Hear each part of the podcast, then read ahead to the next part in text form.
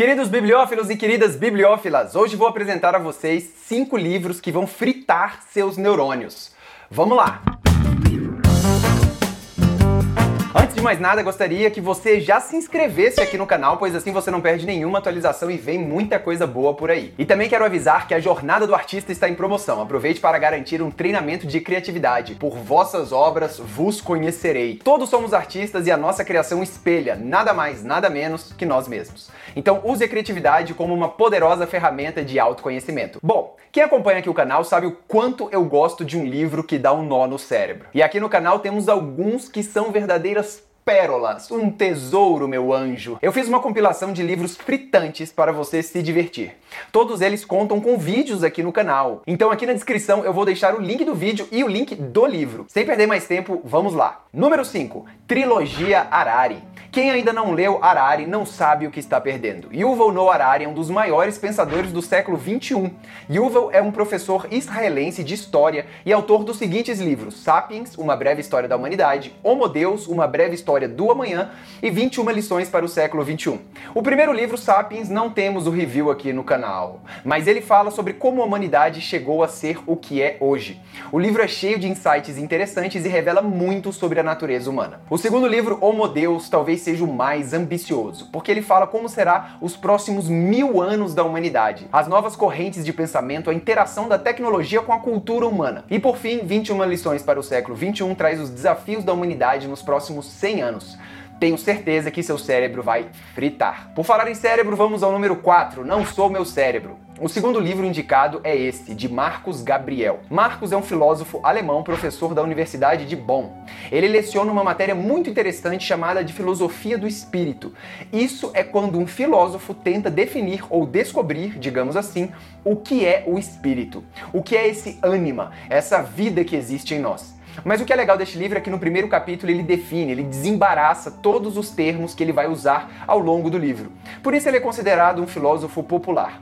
Em sua obra, ao menos nessa, né? Se você acompanha a definição filosófica dos termos que ele vai usar, a obra fica muito mais fácil e digerível. E outra, é muito bom você ter resumido os principais termos e conceitos da filosofia. Número 3, biocentrismo. Olha, biocentrismo é certamente o livro que mais deu controvérsias aqui no canal. É um conceito simples, porém difícil de se entender.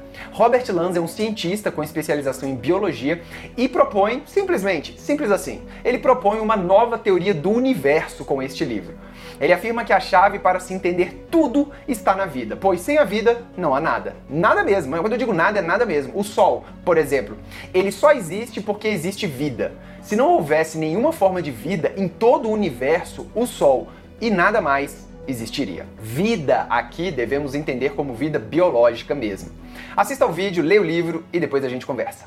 Número 2, A Biologia da Crença. Esse livro vai literalmente fritar seus neurônios, pois Bruce Lipton é um biólogo do desenvolvimento americano, com alguns artigos sobre epigenética.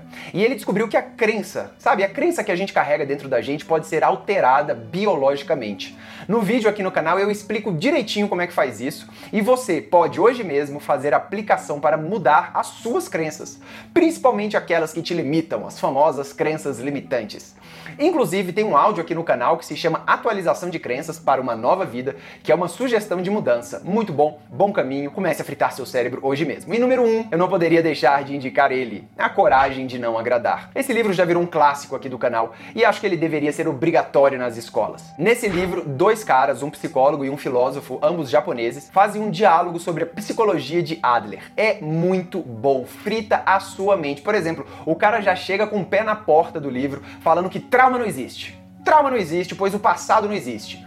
O que você carrega dentro de si não é o trauma do passado, mas sim a história que você conta desse evento para si mesmo. Se você muda a sua história, você muda esse evento, você muda o seu passado, e você mudando o seu passado, você muda o seu presente. O livro é libertador e seus conceitos, na maioria das vezes, vão na contramão de tudo que aprendemos. Olha, Começa por esse livro, vai por mim. Começa por esse livro. Coragem é uma palavra muito interessante, não apenas para ser entendida, mas para ser aplicada na vida. Bom, queridos bibliófilos e queridas bibliófilas, é isso. Espero que vocês tenham gostado dessas indicações e agora é hora de fritar. Assista aos vídeos, leia os livros e inscreva-se no canal. Um grande abraço, boa sorte e até a próxima. Valeu!